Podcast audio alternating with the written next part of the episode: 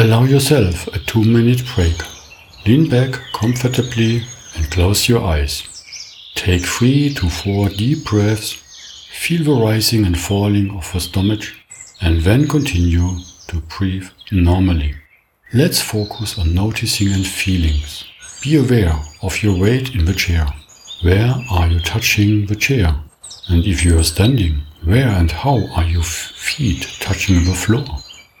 How do your clothes feel? The temperature, the texture, the weight. Where are your arms and how heavy do they feel? Try to sense your toes one by one. You may have to wiggle them. Just notice, don't judge. This is a difficult exercise. Maybe it works not so well the first time.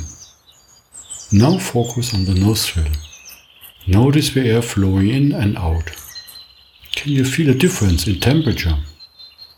What in your body moves when you breathe in and out, besides your upper body, chest and stomach?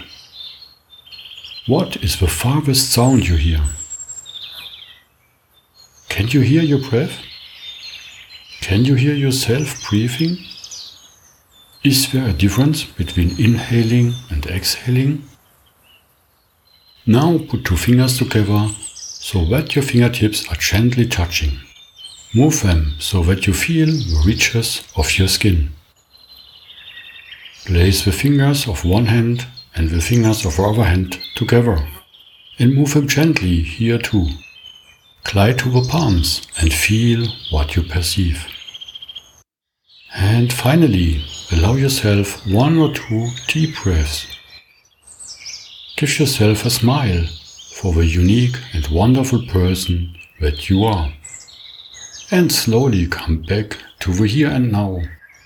Open your eyes and stretch your body as needed. Have a wonderful day.